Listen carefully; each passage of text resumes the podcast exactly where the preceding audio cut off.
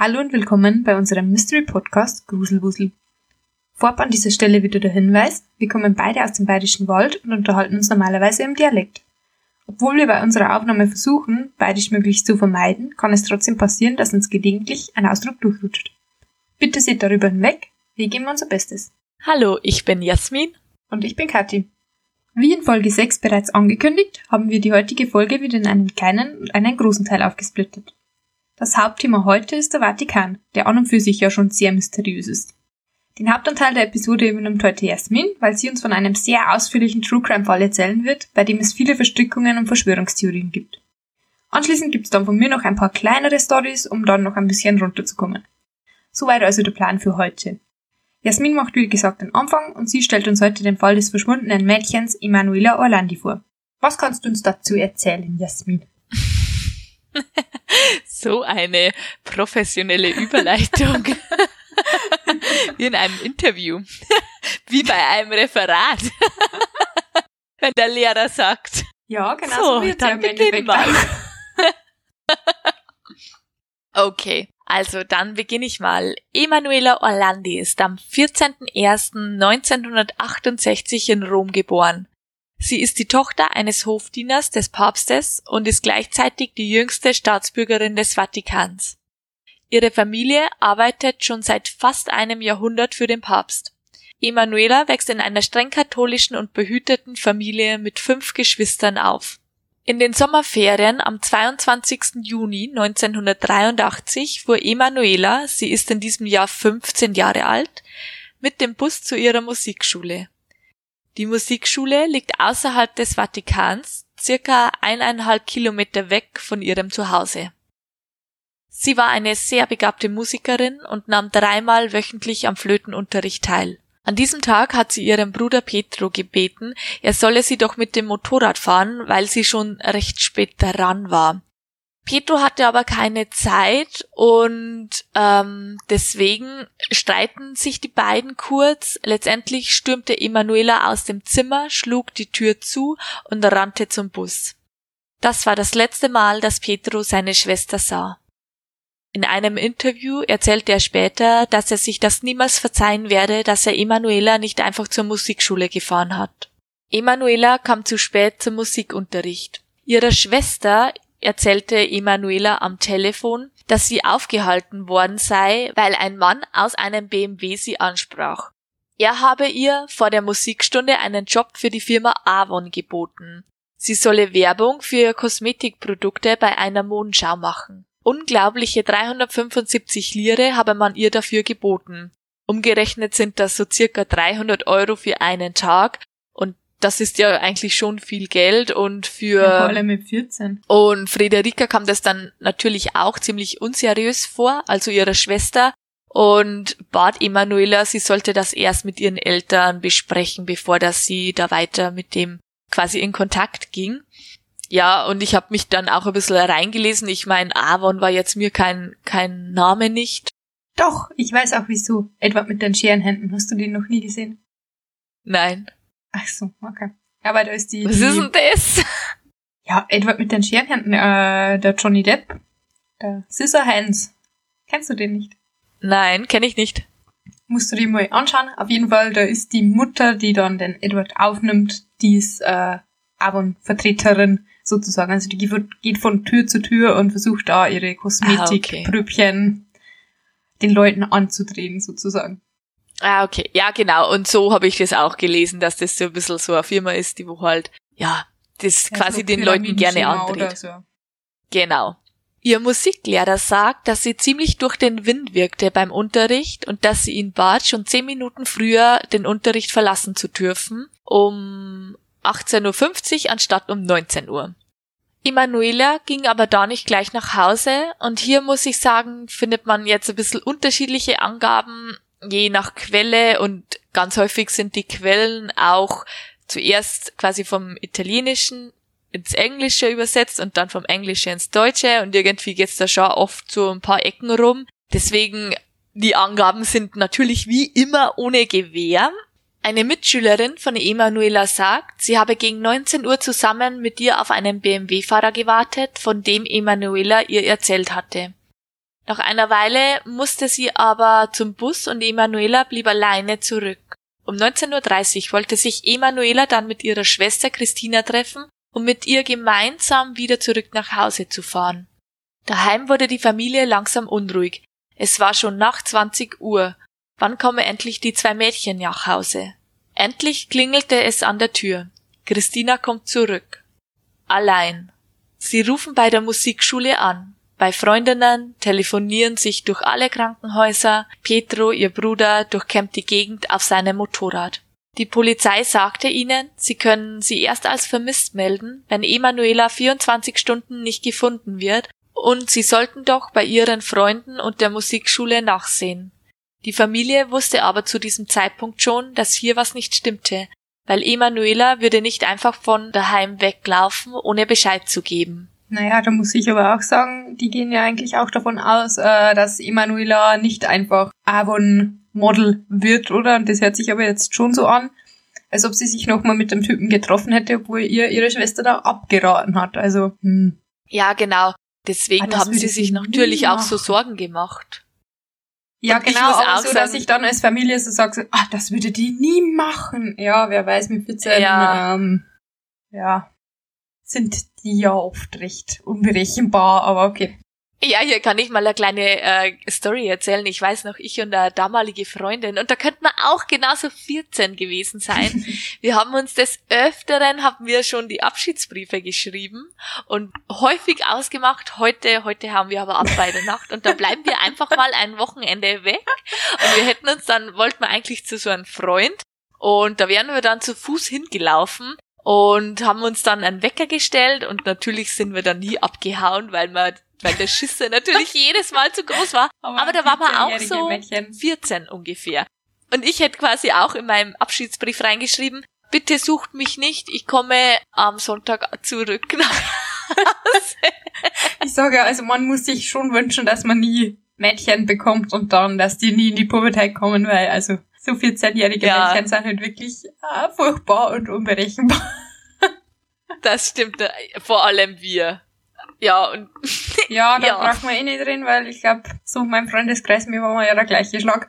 Nur, dass wir jetzt nicht so abgehauen werden, aber äh, ich sag mir so, meine Eltern hätten bestimmt auch gesagt, das und das würde sie nie machen und wer weiß, was wir da im Hintergrund schon immer Okay, meine Eltern haben. hätten das nicht gesagt. Meine Eltern hätten gewusst, die rebelliert, weil die haben gewusst, ich bin einfach, ich bin einfach abgedreht. Dazu Zu dieser Zeit, also. sagen, also. Ähm, mit 15 hatte ich mal einen ziemlichen, ja, sagen wir mal, nennen wir es mal Alkoholeskapade.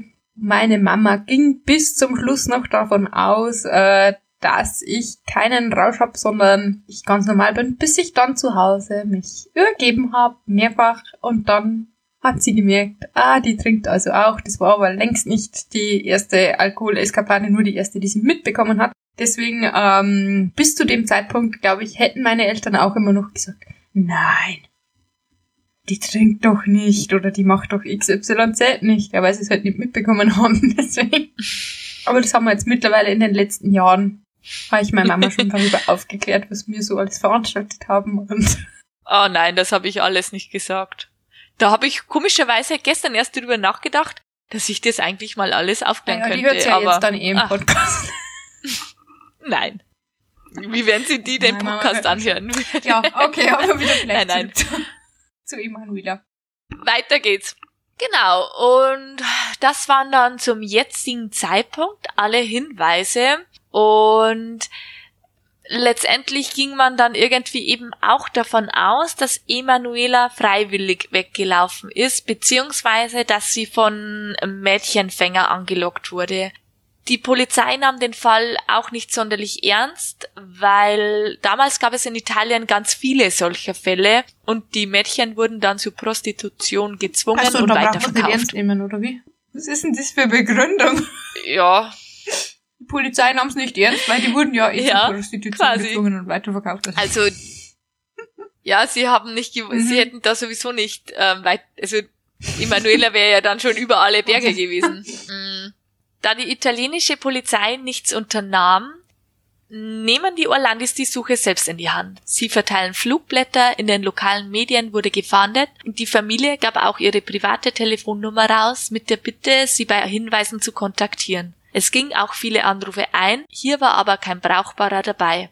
Der erste brauchbare Anruf bei den Eltern war drei Tage nach dem Verschwinden von Emanuela am 25. Juni. Es meldete sich ein Pierluigi. Er sagte, dass er 16 Jahre sei und dass er das Mädchen am Campo de Fiori getroffen habe. Emanuele sollte sich mit Barbarella vorgestellt haben. Sie hatte kurzgeschnittene Haare und hatte auch ihre Querflöte dabei und verkaufte Avon-Produkte. Und er sagte auch, dass sie ihm erzählte, dass sie sich für ihre Brille schämte, was tatsächlich auch ein stimmendes Detail ist. Am 28. Juni ging der nächste Anruf ein. Ein Mario meldete sich. Er habe Barbarella in seiner Bar gesehen und gehört, wie sie über den Verkauf von Avon-Produkten gesprochen hat. Sie habe gesagt, sie sei müde von der Routine des Alltags und wollte sich etwas von ihrer Familie erholen und distanzieren. Sie würde aber im September zur Hochzeit ihrer Schwester wieder zurück sein. Was auch stimmt, also auch wieder ein passendes Detail, was zu Emanuela passen würde. Also um hier nochmal festzuhalten, bis dato ging die Polizei davon aus, dass Emanuela von zu Hause weggelaufen ist, um Avon-Produkte zu verkaufen. Die Familie hat ganz auf eigene Faust nach ihr gesucht und in ganz Rom hängen Bilder von ihr rum. Kein anderer sieht sie, kein brauchbare Hinweise gehen hier ein. Aber man geht davon aus, dass sie freiwillig weggelaufen ist und die zwei Anrufer lassen ja eigentlich auch vermuten, dass sie noch in Rom ist. Und jetzt wird es auch ein bisschen interessanter. Papst Johannes Paul II. spricht am 3. Juli, es ist ein Sonntag, zu seinen Gläubigen und sagt am Ende seines Gebetes, zum Schluss möchte ich meine aufrichtige Anteilnahme bekunden und meine Nähe zur Familie Orlandi. Sie macht sich große Sorgen um ihre 15-jährige Tochter Emanuela. Seit dem 22. Juni ist sie nicht mehr nach Hause zurückgekehrt. Ich teile die Ängste und das Leid der Eltern. Ich hoffe auf die Menschlichkeit dessen, der für diesen Fall verantwortlich ist. Das heißt, der Papst hat sich hier eingemischt, was jetzt an sich nicht untypisch ist. Wenn im Vatikan was passiert, dann wird das schon von ihm kommentiert, aber solche Aussagen zu treffen, bevor die Polizisten von Rom oder vom Vatikan bestätigen, dass es sich um eine Entführung handelt, ist jetzt sage ich mal, eher unüblich. Der Papst lenkt hier schon gewollt oder ungewollt die Aufmerksamkeit auf diesen Fall. Und ab diesem Zeitpunkt häufen sich dann auch die Hinweise. Ein Wachmann am Palazzo Madama, dem Sitz des italienischen Senats, sagte, Emanuela sei gegen 17 Uhr hier entlang gegangen, sei dann stehen geblieben und habe sich mit einem eleganten, etwa 30 Jahre alten Mann unterhalten, der aus einem grünen BMW gestiegen sei. Ein anderer Polizist will gesehen haben, wie der BMW-Fahrer dem Mädchen ein Beutel mit der Aufschrift Avon zeigte. Aber war zu dem Zeitpunkt schon bekannt, dass sie zuletzt mit einem BMW-Fahrer gesehen worden ist und dass sie angeblich für Avon Produkte verkaufte?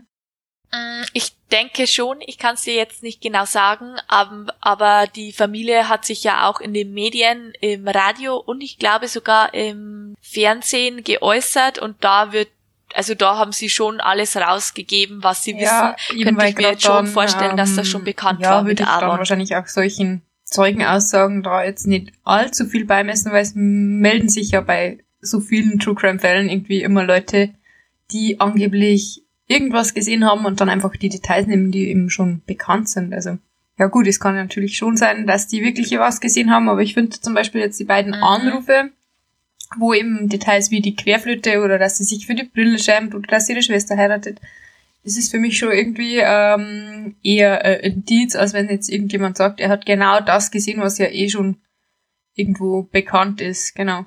Ja, also ich glaube im Nachhinein tatsächlich schon, dass sie jetzt hier nicht irgendwas ähm, sich aus der Hand gezogen haben, weil es wurde dann letztendlich ein Phantombild von dem Mann erstellt und da komme ich dann später nochmal darauf zurück. Ähm, das Phantombild, das brachte dann zu dieser Zeit, war es wirklich unbrauchbar. Es hat kein, kein Hinweis auf irgendwas gegeben. Aber später mh, hm, wird es nochmal interessant. Ah, also es könnte wirklich sein, dass sie dann im Nachhinein nochmal mit ähm, BMW-Fahrer und mit Avon-Produkten gesehen worden ist. Okay. Ja, ja. Beziehungsweise nicht im Nachhinein. Ähm, die Aussagen betreffen ja den Tag der Entführung. Also, dass Emanuela an diesem Tag hier da vorbeigegangen ist. Das heißt, die Polizisten bestätigen Ach so, auch das wieder war schon nur, am Tag der Entführung. Ah, okay, Genau. okay das habe ich dann falsch verstanden. Genau, aber die Hinweise kommen halt eben Mhm. erst später rein. Okay. Genau. Zwei Tage nach dem päpstlichen Auftritt am 5. Juli geht ein Anruf beim Pressebüro des Vatikans und zeigt gleich bei den Olandis ein. Ein Mann meldete sich, er spricht mit amerikanischem Akzent. Beziehungsweise ähm, fest steht, dass es einfach kein, kein Italienisch war. Seine Forderung sei die Freilassung von Emanuela gegen die Freilassung von Ali Acha. Und Ali Acha ist der Attentäter, der am 13. Mai 1981 auf den Papst geschossen hatte. Das Ultimatum stehe bis zum 20. Juli 1983, also blieben 14 Tage Zeit, um den Tausch zu vollziehen. Und der Anrufer wies auf einem Abfalleimer auf einem Platz in Italien hin, der Beweise haben sollte, die bestätigen, dass sie Emanuela wirklich auch haben. Und bei dem Abfalleimer wurde dann eine Fotokopie von Emanuelas Schulausweis gefunden, eine Quittung und eine handschriftliche Notiz von Emanuela. Ali Acha gehörte zu einer türkischen rechtsextremen Terrorgemeinschaft, die übersetzt die Grauen Wölfe heißen. Als im Nachhinein redete er in der Gefangenschaft nie wirklich aus, warum er auf den Papst geschossen hatte, aber mehrere Ermittler gehen davon aus, dass er für einen bulgarischen Geheimdienst geschossen habe, was schon plausibel war, weil auch mehrere bulgarische Spitzel an dem Tag des Attentats im Vatikan festgenommen wurden. Weder vom Vatikan noch von der Polizei wurde was unternommen. Die Polizei mischte sich ja sowieso nicht viel in die Zusammenhänge von Emanuelas Verschwinden ein. Drei Tage vor Ablauf der Frist äußerte sich der Papst noch einmal öffentlich, dass sie alles Mögliche versuchen werden, um diese schmerzvolle Angelegenheit zu beenden. Und nach dieser Ansage veröffentlichten die mutmaßlichen Entführer am gleichen Tag ein Video mit den Aufnahmen einer schreienden Frau. Das Video wurde aber offenbar zusammengeschnitten und es ist nicht hundertprozentig sicher, ob das wirklich Emanuela war. Die Ermittler, die das dann auch untersuchten, stellten quasi fest, dass es eine Frau war, die mit der wo gesprochen wurde, also da war ein Dialog und man konnte auch feststellen, dass sie wirklich ähm, sexuell missbraucht wurde. Also von daher kommen dann auch die Schreie. Aber ob das wirklich Emanuela war, das konnte man jetzt nicht hundertprozentig sagen. Kurz nach der Veröffentlichung des Videos verlangten die Kidnapper ein Telefonat. Sie wollten allerdings nicht mit der Polizei sprechen, sondern Trommelwirbel mit dem Vatikan. Und der Vatikan bat hier dann sogar die Geheimdienste und die Beamten, sich aus dem Telefonat rauszuhalten, was diese dann auch taten. Und das Telefonat wurde dann tatsächlich mit dem Staatssekretär des Vatikans geführt und wurde nie veröffentlicht. Es wurde auch nie preisgegeben, über was in diesem Gespräch gesprochen wurde. Was ja schon auch ein bisschen seltsam ist, oder? Also, Hm. Naja, typisch Vatikan oder also ja, keine Infos rausgeben, alles unter Verschluss halten und sich dann wundern, warum die Leute sagen, oh, das ist so Ja, ja. Und die Frist zur Freilassung lief ja auch in wenigen Tagen ab und weder die Polizei noch die Geheimdienste wurden in die Verhandlungen mit eingebunden. Als der 20. Juli um war, gab es keine Reaktion, weder vom Vatikan noch von den Entführern. Es vergingen Tage und Wochen und es gab keine Hinweise, ob Emanuela noch lebte. Emanuelas Vater arbeitete weiterhin als Hofdiener des Papstes, also er diente direkt dem Papst, aber er durfte den Papst nicht ansprechen, weil das ja als sehr unhöflich galt und der Papst sprach aber ihn auch nie an. Also aber der Papst war in die Verhandlungen auch mit eingebunden oder Ja. ähm, nur der Staatssekretär? Nein, also der Staatssekretär führte das Telefonat, aber der Papst wusste über Mhm. alles Bescheid, also das kann man im Nachhinein schon sicher sagen. Na, wunderbar.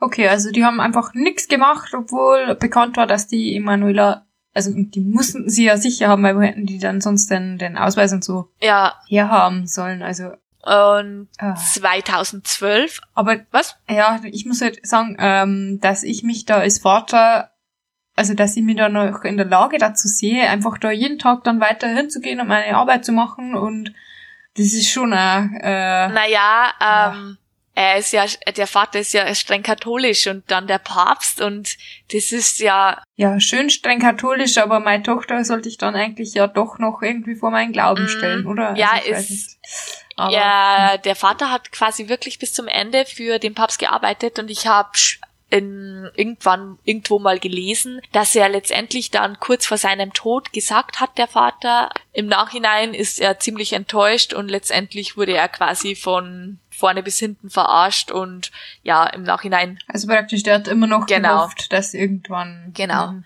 Und jetzt mache ich mal einen kleinen Zeitsprung. Ähm, 2012 machte Ali Acca noch einmal eine Aussage gegenüber Petro Orlandi, dem Bruder von Emanuela.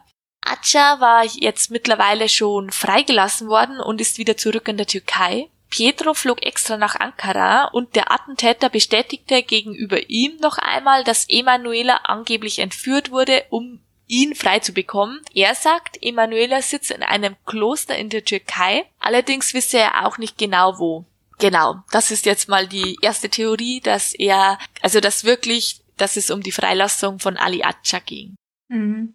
Eine andere Theorie, die erst 2008 so richtig ins Rollen kommt, ist diese. Emanuela ist einem Mafiosi in die Hände gefallen, der den Vatikanstaat erpressen wollte, um sein Geld zurückzubekommen, das er dem Vatikan geliehen hat. Die Vatikanbank war in den 80er Jahren skandalumwittert, weil sie eben in Betrügereien und in Geschäfte mit der Mafia verwickelt waren. Es könnte sein, dass die Magalianer-Bande über Emanuela Druck ausüben wollte. Diese Theorie stützte sich auf eine Aussage von Sabrina Minardi, die 2008 ein Geständnis ablegte, dass Enrica de Pedis Emanuela entführt haben soll. Sie war damals eine Geliebte des Mafiosi-Chefes. Sabrina Minardi war Minardi, da rollt das R. war 1900 bist du direkt südländisch. war Sabrina Minardi war 1982 ein C-Promi, die bekannt wurde, weil sie mit einem berühmten Fußballer verheiratet war. Die Ehe ging auseinander, sie wurde drogenabhängig und verdiente schließlich ihr Geld mit Prostitution. In einer Pianobar wurde Enrico de Pedis auf sie aufmerksam und anscheinend hatte er ihr einen Koffer mit 100.000 Lire-Scheinen gegeben und zu ihr gesagt, sie darf erst vor seiner Haustüre aufkreuzen, wenn sie alles ausgegeben hätte. Das wäre ja mein größter Wunsch. Oh, das ist ein Traum, Mann. Allerdings würde ich dann wahrscheinlich schon eine Stunde später vor seiner Haustür stehen, weil ähm, bitte mehr. Daraufhin verfiel sie auch anscheinend seinen Charme und eine Liebesbeziehung begann. Ja, im Charme, genau. Das Gedächtnis von Sabrina, deren Aussage ein Ermittler 2008 auf dem Tisch liegen hat, ist von ihren Drogenexzessen schwer beeinträchtigt. Und doch sagt er, erscheinen ihre Angaben in weiten Teilen glaubwürdig, auch weil sie aus ihrem Geständnis keine Vorteile ziehen kann. Sabrina Minardi erzählt, De Pedis habe ihr Emanuela ein paar Tage nach ihrem Verschwinden in den BMW gesetzt. Das Mädchen war bei Bewusstsein, sprach aber schleppend, lachte und weinte wie von Sinnen. Sie stand unter Drogeneinfluss. Sie seien bis zu einer Tankstelle gefahren, dann wurde Emanuela in einen Mercedes mit vatikanischem Nummernschild umgesetzt. Ein Mann im Priestergewand habe sie in Empfang genommen.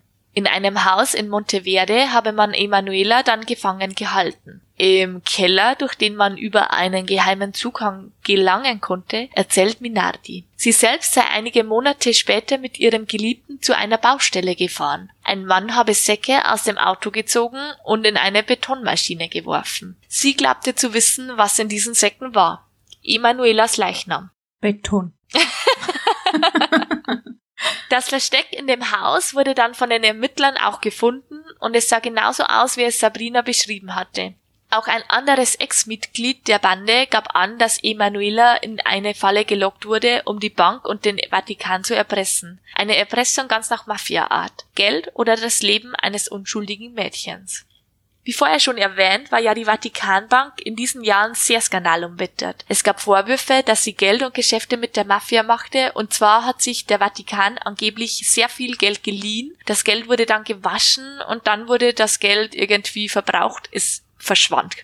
Der Mafia-Boss wurde 1990 erschossen und wurde in einer Krypta der Kirche St. Apollinare beigesetzt. Eine Krypta, in der eigentlich nur Kardinäle und hohe Kirchenvertreter beerdigt wurden. Es wurde so erklärt, dass De Pedis ein großer Wohltäter war. Ich finde, naheliegender ist hier, dass er wahrscheinlich nicht nur den Armen geholfen hatte, sondern wahrscheinlich auch den Priestern im Vatikan. Hm. Ja, wahrscheinlich. Also sonst, was gibt's sonst für, sonst für eine Erklärung? Also, hm. Mhm. Und auch diese Geschichte liegt nahe, dass der Vatikan mehr weiß über die Hintergründe von Emanuelas Verschwinden. Deshalb waren die Staatsanwälte des Vatikans auch dagegen, dass 2012 das Grab von De Pedis geöffnet wurde. Es gab Gerüchte, Emanuelas Überreste seien zusammen mit dem Mafiosi beigesetzt worden. Der Druck der Öffentlichkeit wurde doch so groß, dass man das Grab dann öffnen musste quasi und im Grab fanden sich aber hier keine Knochen von Emanuela und auch keine weiteren Hinweise. Ja, äh, wenn ich schon vorher unter Druck gesetzt werde, das Grab endlich zu öffnen, dann kann ich es ja irgendwann mal bei einer Nacht- und Nebelaktion öffnen und die Beweise wegschaffen. Also das. Ah, nein, glaube ich nicht. Ist das so einfach möglich da? Warum nicht? Wenn das meine Kirche ist, die brauche ich ja nicht offen halten. Also wie gesagt, ich bin der Vatikan oder ja, ich bin ein stimmt. Bischof des Vatikans, das ist meine Kirche, dann kann ich ja bei der Nacht mal jemanden kommen lassen, der das wegschafft, oder? Also mm, stimmt. Oder in ein anderes Grab umbettet. Aber hier gibt es dann später, komme ich auch noch mal drauf, ein paar Indizen, warum es dann letztendlich doch auf einmal geöffnet wurde. Weil sie hätten es ja einfach auch nicht öffnen müssen. Aber da komme ich dann auch später naja, mal aber dazu. wenn ich schon so von der Öffentlichkeit unter Druck gesetzt werde, dann kann ich ja so schnell beweisen, ah, ist alles nur Blödsinn, was die da erzählen und ja, also hm. Mhm. Also, dass da nichts gefunden wurde, überzeugt mich jetzt nicht, dass die nichts damit zu tun haben. Okay, weiter geht's aber jetzt. Ähm, fest steht hier, dass in den 30 Jahren der Ermittlung im Fall Emanuela vom Vatikan hier nichts als Verweigerung und Behinderung der Arbeit italienischer Behörden kam. Petro, der Bruder, arbeitete bis 2008 im Vatikan. Er hat sich um die Überweisungen des Vatikans gekümmert. Der Job war Petro noch von Johannes Paul II. zugetragen worden, bei einem Besuch an Weihnachten 1983. Das heißt, es war auch das Jahr, wo ja Emanuela auch ähm, entführt wurde. Der Papst kam überraschend vorbei und sagte ihnen, liebe Orlandis, ihr wisst, dass es zwei Arten von Terrorismus gibt, einen nationalen und einen internationalen. Eure Angelegenheit ist ein Fall von internationalen Terrorismus was ja auch die Aufmerksamkeit irgendwie wieder weg von Vatikan lenken sollte. Und naja, wobei, wenn halt da der Ali Akça schon ins Gespräch gebracht worden ist, dann wäre es ja einfach internationaler Terrorismus, oder? Genau, aber der, also, der Papst wollte das so hinlenken, wieder Richtung Ali Acca. Und der Papst betonte immer wieder, alles Menschenmögliche zu tun, um zu einer glücklichen Lösung in dieser Angelegenheit beizutragen. Bei dem Besuch an Weihnachten bot der Papst Petro auch ganz überraschend einen Job bei der Vatikanbank an, was damals auch sehr überraschend kam, weil Petro keinerlei Ausbildung in diesem Bereich hatte. Erst Jahre später wurde Petro klar, warum das sein könnte, dass er bzw. dass genau er diesen Job bekommen hatte. De Pedis hatte nämlich Verbindungen zum Vatikan, insbesondere zum Macinkus. Macinkus war dann der direkte Vorgesetzte von Petro. Und vielleicht ließ man ihn für Machinkus arbeiten, dass Machinkus Petro immer im Blick hatte, weil ja wahrscheinlich die Geschäfte dann genau über Machinkus gelaufen sind. Also das kann schon sein, dass er einfach Petro hier wirklich nahe bei sich halten wollte, weil Petro fragte schon immer wieder nach und stocherte immer wieder weiter und ich glaube, man wollte ihn schon ein bisschen im Blick behalten. Ja gut, es kann halt einfach auch sein, äh, dass er den Urlandis einen Gefallen tun wollte. Immerhin sind das ja auch Vatikanbürger und ähm, ja. Naja, aber eigentlich bekommt hier niemand einen Job, den er nicht würdig ist. Naja, aber also, eigentlich wird da niemand entführt, also das ist halt schon eine, eine besondere mm, Situation. Mm.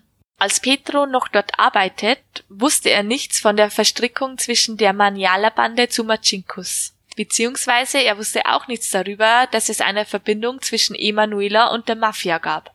2009 wollte man Pedro dann auch nicht mehr im Vatikan haben.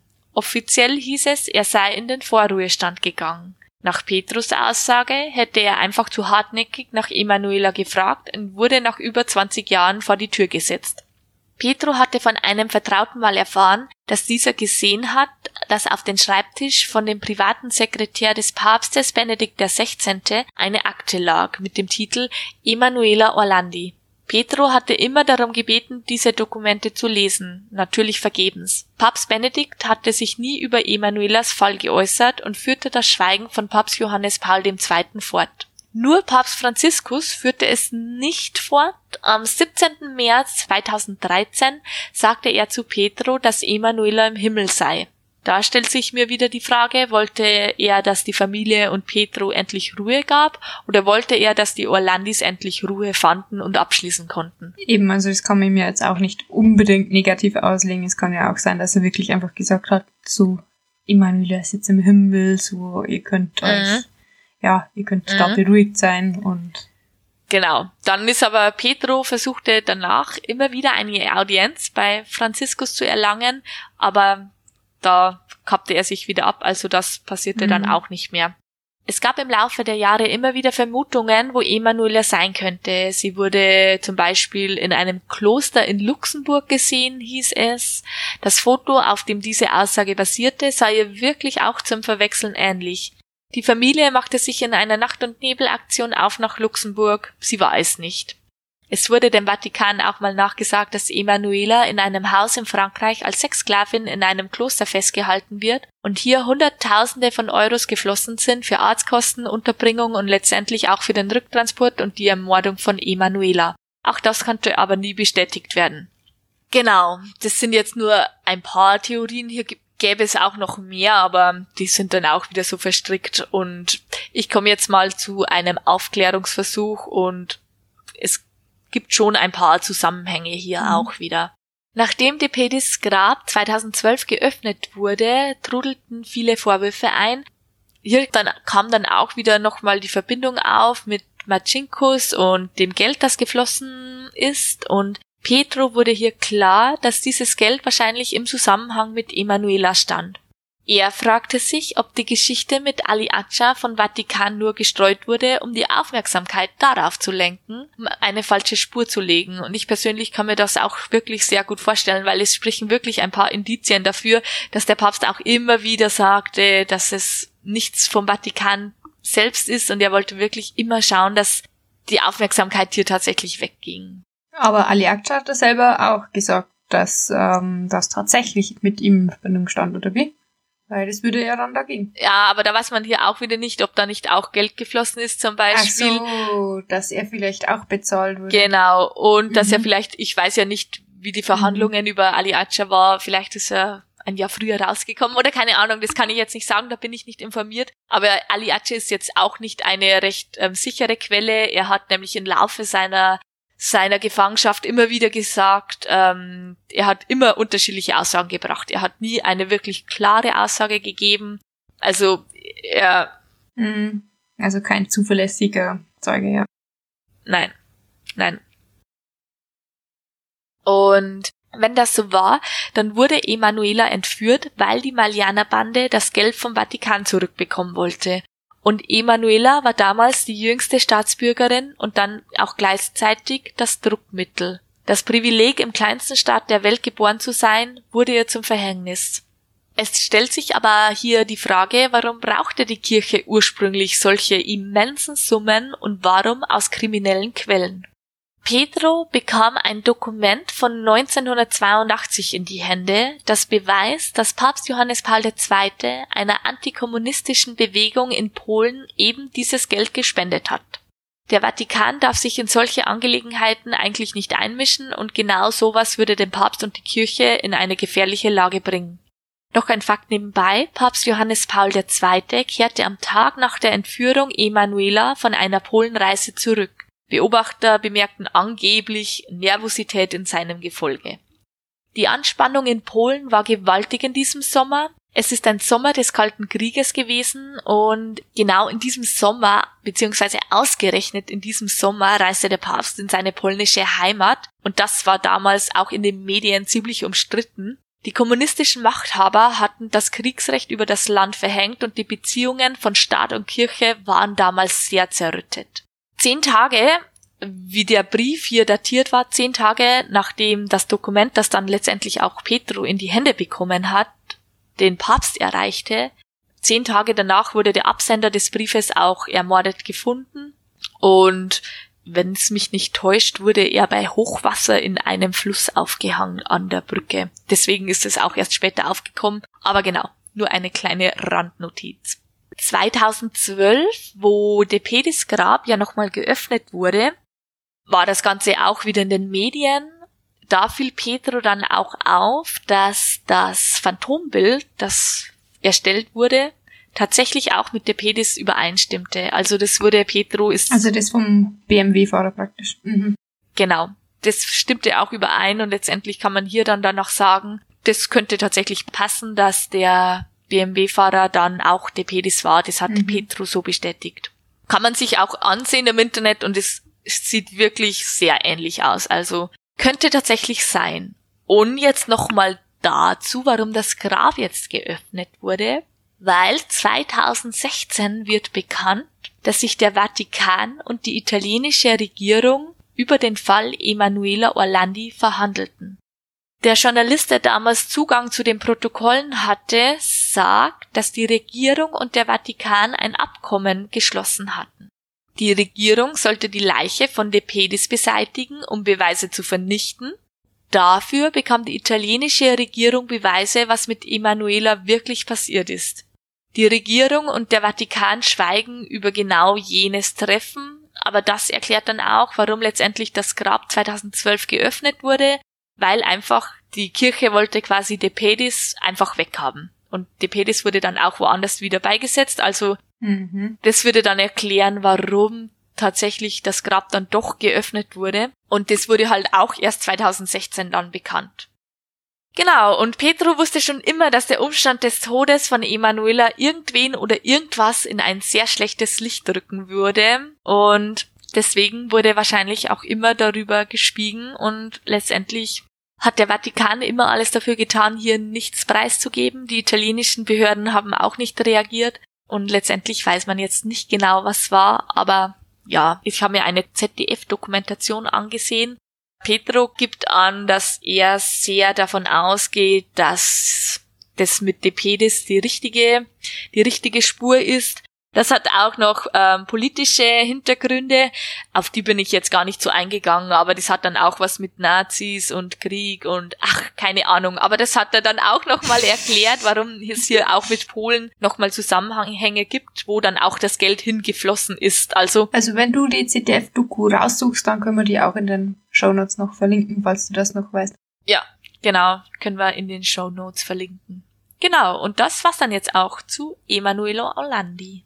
Und dann geht's bei dir weiter, Kathi, oder? Und du redest auch noch mal weiter über den Vatikan und die ganzen Verstrickungen in der Geschichte. Ja, genau. Also wie gesagt, dein Fall ist ja schon extrem verworren und verstrickt und da kommt ja eigentlich auch, ja, also alle Theorien kommen da irgendwie ein bisschen in Frage. Genau, wie angekündigt widme ich mich dann ebenfalls dem Vatikan. Bei mir wird es jetzt allerdings deutlich weniger ausführlich und außerdem auch nicht ganz so verworren wie bei deinem Cold Case. Genau, äh, ich habe ein paar kürzere Geschichten oder besser Verschwörungstheorien rund um den Vatikan vorbereitet. Und so mysteriös wie die ganzen Stories sind, passen die nämlich auch ganz hervorragend zu unserer Mystery-Thematik, also zu der Mystery-Thematik unseres Podcasts. Ja, die erste Story, die ich euch vorstellen möchte, ist ebenfalls ein True Crime Fall oder zumindest, wenn man den Anhängern dieser Verschwörungstheorie glauben möchte. Bei meiner ersten Geschichte geht es nämlich um den Tod von Papst Johannes Paul I. Dazu ein paar kurze Hintergrundinfos. Johannes Paul I. wurde als Albino Luciani am 17. Oktober 1912 in einer Gemeinde in den italienischen Dolomiten geboren. Am 26. August 1978 wurde er als Nachfolger von Paul VI. zum Papst gewählt. Er blieb allerdings nur 33 Tage Papst, da er bereits am 28. September 1978 verstarb. Sein Nachfolger wurde Papst Johannes Paul II. Papst Johannes Paul I. ist seither als lächelnder Papst oder als Papst des Lächelns bekannt. So, und das ist jetzt eigentlich auch schon alles, was man wissen muss, um zu erraten, worum sich die Verschwörungstheorie dreht. Also Jasmin, dein Einsatz, was glaubst du, warum gibt es zu diesem Papst eine Verschwörungstheorie? Naja, ich denke mal, weil die Amtszeit nicht sonderlich lange war. ja, ganz genau. Und das ist eben auch der Grund für die Verschwörungstheorie. Wie gesagt, Johannes Paul I. war eben nur 33 Tage Papst, bevor er tot aufgefunden wurde. Und das kommt vielen Menschen ziemlich seltsam vor. zumal sowohl der Vatikan als auch die Familie des Papstes eine Obduktion abgelehnt haben. Kurz zu der Situation. Johannes Paul I. wurde von der Vorsteherin des päpstlichen Haushalts, Schwester Vincenza, am 29. September 1978 gegen 5 Uhr morgens tot im Bett seines Schlafzimmers aufgefunden. Sie hatte ihm zunächst jeden Morgen eine Tasse Kaffee vor seine Tür gestellt, was übrigens ein super Service ist, den hätte ich übrigens auch gerne. Naja, jedenfalls, als diese um 5 Uhr morgens immer noch nicht angerührt worden war, ging sie in die Gemächer des Papstes und fand seinen Leichnam. Nach offiziellen Angaben saß der Papst dabei aufrecht im Bett, lächelnd und erhielt eine Druckschrift in den Händen. Sein Todeszeitpunkt wurde auf den 28. September um ca. 23 Uhr festgelegt. Offenbar litt Johannes Paul I. schon seit mehreren Jahren an einer Herzkrankheit. Außerdem soll es in der Todesnacht einen Wetterumschwung gegeben haben, der sich negativ auf das Befinden des Papstes ausgewirkt haben könnte. Also darin liegt dann auch die vermutete Todesursache, nämlich ein Herzinfarkt oder ähnliches, der eben durch den Wetterumschwung noch begünstigt worden ist, weil er dadurch schon so geschwächt war. Natürlich. Ja, also ich finde die Erklärung auch ziemlich lustig, dass da der Wetterumschwung irgendwie als Erklärung genutzt wird. Ja. Krass, dass das besser, ich meine, kann man ja schon sagen, heute ist wieder das Wetter, heute habe ich wieder Probleme. Genau. Aber dass das wirklich als Begründung aufgezeigt wird, finde ich ja, sehr also witzig. ich muss dazu sagen, so steht es zumindest im Wikipedia-Eintrag, was meine Hauptquelle für diese Folge ist, weil ich muss ganz ehrlich sagen, ähm, ich war da ein bisschen zu faul oder zu knauserig, mir da jetzt noch mehrere Bücher zu dem Thema zu kaufen und die zu lesen. da gäbe es nämlich genug Stoff. Ja, nein. Aber wie gesagt, ähm, im Wikipedia-Eintrag steht drinnen, äh, Wetterumschwung mit einem Herbststurm verbunden soll dazu beigetragen haben. Genau. Und ja, ich verlasse mich jetzt natürlich nicht nur auf Wikipedia, sondern ich habe auch noch eine ZDF-Doku ähm, geschaut, genau von ZDF History. Die dunklen Geheimnisse des Vatikans, also das kann ich dann auch nochmal verlinken in den Show Notes und deine Doku packen wir dann eben auch noch dazu. Und da wird dann übrigens auch noch auf den Fall von Emanuela Orlandi auch mit eingegangen. Also wenn man sich da noch rein vertiefen will, dann sind die beiden Dokumentationen wahrscheinlich genau das Richtige. Jedenfalls wurde eben, wie gesagt, keine Autopsie durchgeführt und da der Papst eben nur 33 Tage im Amt war, führte die Gesamtsituation dazu, dass haufenweise Gerüchte und Verschwörungstheorien rund um den Tod von Johannes Paul I. aufkamen. Hinzu kommt, dass sich der Vatikan bei der Bekanntgabe des Todes zunächst auch noch in Widersprüche verstrickte. Erst wird bekannt gegeben, dass der Privatsekretär des Papstes ihn tot in seinen Gemächern aufgefunden hat und erst später wird dann bekannt, dass es eine Ordensschwester war. Dazu gibt es aber auch eine Erklärung, der Vatikan fand es scheinbar zu anrüchig, dass eine Frau in den Gemächern des Papstes war. Später kam die Wahrheit aber dann doch ans Licht. In der eben erwähnten ZDF-Doku wird dann auch noch darauf hingewiesen, dass eben diese Ordensschwester am Abend schon Krankheitszeichen beim Papst bemerkt haben will. So sollen die Hände von Johannes Paul I. stark geschwollen gewesen sein, woraufhin sie ihm anbot, einen Arzt kommen zu lassen, was dieser aber ablehnte. Und damit dann auch zu den Gerüchten, die sich um den Tod ranken. So veröffentlicht der Autor David Yallop 1984 beispielsweise das Buch Im Namen Gottes. Darin behauptet er, dass der Papst vergiftet worden sei, da er angeblich korrupte Machenschaften der Vatikanbank aufdecken und diese auch noch beseitigen wollte. Zudem soll er angeblich geplant haben, einige Amtsträger der katholischen Kirche ihre jeweiligen Ämter zu entheben, was ihn ebenfalls zur Zielscheibe für den Anschlag gemacht haben soll. Und gerade was die Machenschaften der Vatikanbank angeht, kann ich mir das schon sehr gut vorstellen, dass er dadurch zur Zielscheibe geworden ist. Zumal du ja vorhin auch schon erwähnt hast und ja auch allgemein bekannt ist, dass die Vatikanbank Geldwäsche für die Mafia betrieben hat. Wenn dann jemand kommt und das verhindern bzw. aufdecken will, dann kann man sich, glaube ich, schon sehr gut vorstellen, dass das zu Problemen führt. Also das finde ich jetzt gar nicht so weit hergeholt. Problemen, das ist aber schön ausgedrückt. ja, ja, Probleme ist jetzt in diesem Fall ein bisschen untertrieben, aber ja, genau. Es gibt aber natürlich auch noch andere Verschwörungstheorien, die sich jetzt nicht auf die Vatikanbank stützen, die ich persönlich dann auch noch besser finde, weil die einfach so viel schöner sind, weil die so schön weit hergeholt und so schön verworren sind. Und dazu möchte ich jetzt auch noch kommen. So existiert beispielsweise das Gerücht, Johannes Paul I. soll ermordet worden sein, weil er angeblich das dritte Geheimnis von Fatima enthüllen wollte. Und die Geheimnisse von Fatima sind schon mal in einer anderen Folge begegnet. Kannst du dich noch an den Kontext erinnern, Jasmin? Nein. Das war so gut hast du aufgepasst. Also ich denke mal, es geht um die Exorzismus-Folge, oder? Ja, ganz genau. Die spielen da tatsächlich auch eine kleine Rolle. Also ich habe es nur am Rande erwähnt, schon klar, dass du das nicht mehr weißt. Die Geheimnisse von Fatima waren nämlich für den Vater von der angeblich besessenen Anneliese Michel ziemlich wichtig, also der war durch die Vorhersagen ziemlich geprägt. Und damals habe ich schon mal gesagt, dass wir vielleicht mal eine Folge zu Sehern und Medien etc. machen könnten und den Vorschlag bringe ich dann jetzt an dieser Stelle auch nochmal an. Also wir könnten uns, wie gesagt, mal das Thema vormerken, dass wir irgendwann auch mal gesondert auf das Thema eingehen, also sowohl die die Geheimnisse von Fatima als auch dann andere Vorhersagen, wie jetzt zum Beispiel von, vom Müllhirsel oder so. Genau. Gerne. Jedenfalls nur kurz zu eben dieser Weissagung, um den Zusammenhang mit dem Papst herzustellen. 1917 soll sich Maria mehrfach drei Kindern in der Nähe der Stadt Fatima in Portugal offenbart haben. Eines dieser Kinder hatte die Geheimnisse, die Maria ihnen dabei angeblich mitgeteilt hatte, aufgeschrieben, musste diese aber auf Anweisung ihres Seelsorgers wieder verbrennen. Jahre später schrieb sie die Geheimnisse allerdings erneut auf und übergab den Text dann an einen Bischof. Die ersten beiden Geheimnisse wurden am 13. Mai 1942 veröffentlicht. Das dritte Geheimnis wurde aber im Archiv des Vatikans versteckt. Dementsprechend gibt's dazu auch jede Menge Verschwörungstheorien, weshalb die Geschichte, die ich jetzt gerade erzähle, im Endeffekt auch schon zwei der bekanntesten Verschwörungstheorien um den Vatikan dann abdeckt. Die vier DIN A5 Seiten wurden also erstmal nicht veröffentlicht. Papst Johannes der 23. las den Inhalt schon 1959, obwohl dieser laut Anweisung der Schwester, die das Geheimnis aufgeschrieben hatte, eigentlich nicht vor 1960 geöffnet und gelesen hätte werden sollen. Also der Johannes der 23. war anscheinend ein richtiger Rebell, der hat das Geheimnis einfach schon ein Jahr vorher gelesen. Er beschloss aber, das dritte Geheimnis von Fatima weiterhin erstmal nicht zu veröffentlichen, sondern dieses in den Geheimarchiven zu belassen. Der Nachfolger von Johannes dem 23., Paul VI., las die Dokumente dann sechs Jahre später. Und auch er beschloss, den Inhalt weiterhin nicht publik zu machen. Diese beiden Päpste waren eben die Vorgänger von Johannes Paul I. Und laut der genannten Verschwörungstheorie soll der neue Papst vorgehabt haben, die Geheimnisse jetzt endlich zu veröffentlichen, weswegen er dann ermordet worden sein soll. Und dabei soll es übrigens auch so gewesen sein, dass kurz vor seinem Tod UFOs über Rom gesichtet worden sein sollen. Wahlweise werden aber auch Jesuiten, Freimaurer oder eben Aliens für den Tod des lächelnden Papstes verantwortlich gemacht.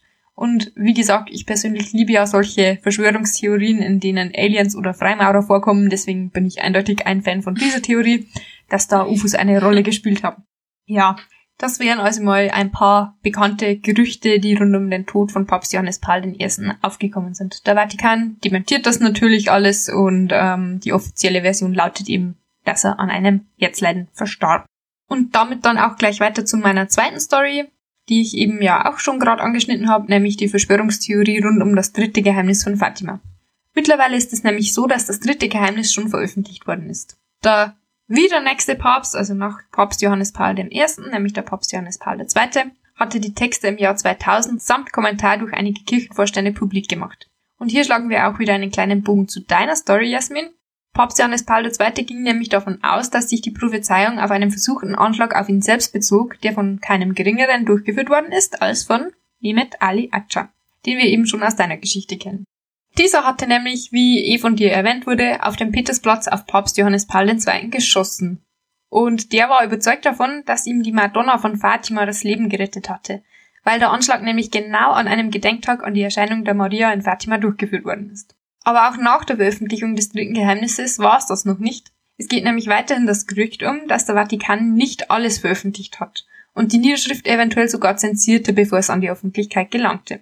Das hat den Vatikan übrigens sogar nach Jahrzehnten noch dazu gebracht, seine Stellungnahme zu den Gerüchten zu veröffentlichen. Papst Benedikt XVI. erklärte, Zitat, die Veröffentlichung des dritten Geheimnisses von Fatima ist komplett.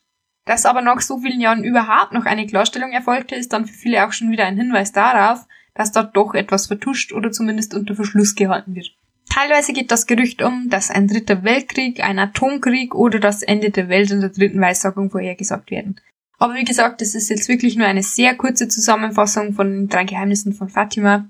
Wir können, wie gesagt, nochmal in einer extra Folge gesondert darauf eingehen und auf andere sehr. Aber ja, jedenfalls, der Vatikan behauptet, das Geheimnis ist komplett veröffentlicht worden. Die Verschwörungstheoretiker sagen was anderes. Ja, damit wären dann auch schon zwei, beziehungsweise mit deiner Story um Emanuela Orlandi sind es ja eigentlich dann auch schon drei bekanntesten Verschwörungstheorien rund um den Vatikan abgedeckt.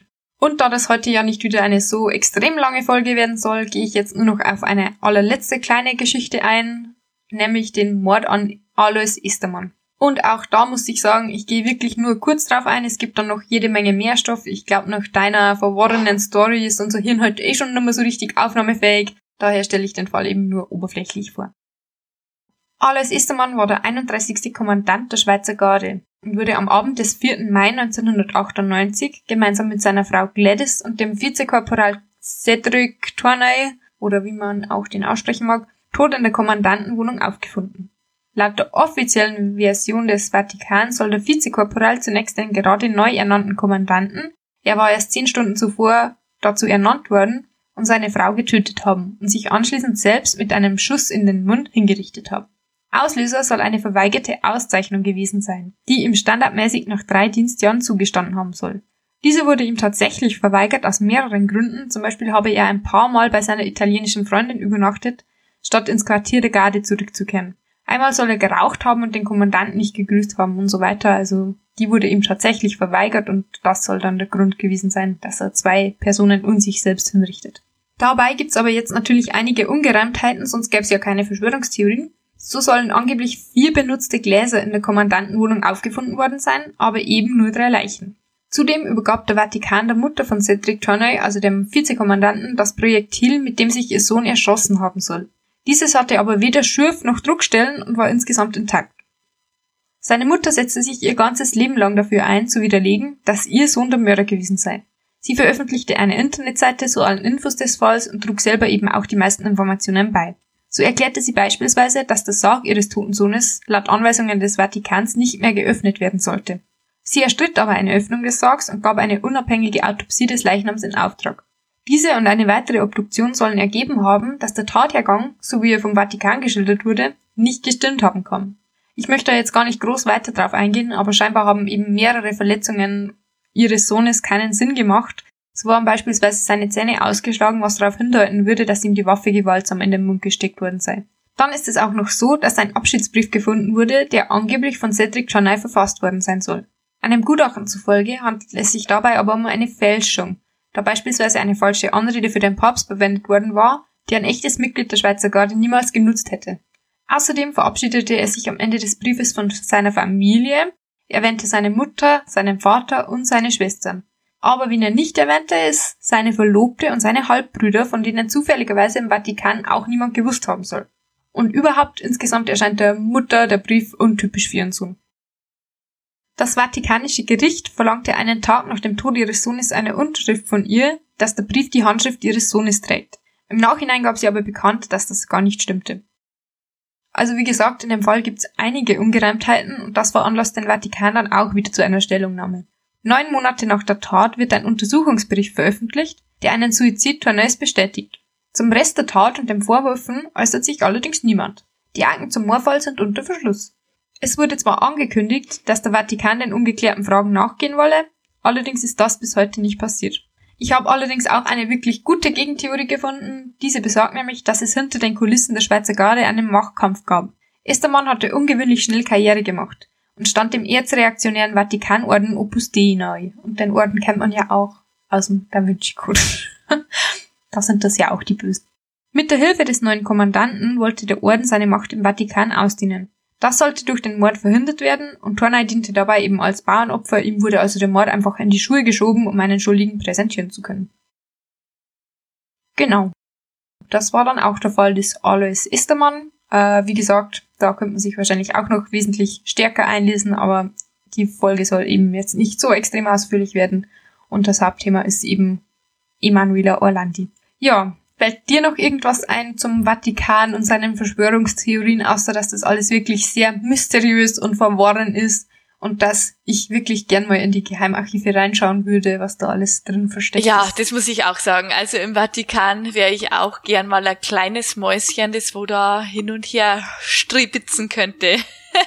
Wer weiß, was noch alles verborgen ist in diesen Geheimarchiven, weil immerhin die Kirche hat ja so viele Aufzeichnungen und das seit tausenden von Jahren. Das wäre bestimmt interessant. Also ist seit tausenden von Jahren, seit, seit 2000 Jahren. Ja, sehr interessant. Aber dann kommen wir auch schon zum Ende. Wenn euch die Folge gefallen hat, dann würdet ihr uns sehr weiterhelfen, wenn ihr eine positive Rezession abgeben würdet bei iTunes. Wenn ihr noch irgendwelche Anmerkungen zu unserer aktuellen Folge oder zu irgendwelchen anderen Folgen habt oder irgendwelche Vorschläge für eine nächste Folge, dann könnt ihr uns diese gerne an info at gruselwusel-podcast.de schicken oder alternativ auch über Instagram at gruselwuselpodcast. Und damit sind wir dann auch durch. Dann bleibt jetzt eigentlich wie immer nur noch eines, nämlich Jasmins Schlussworte. Öffnet den Geist für das Verborgene. Tschüss. Ciao.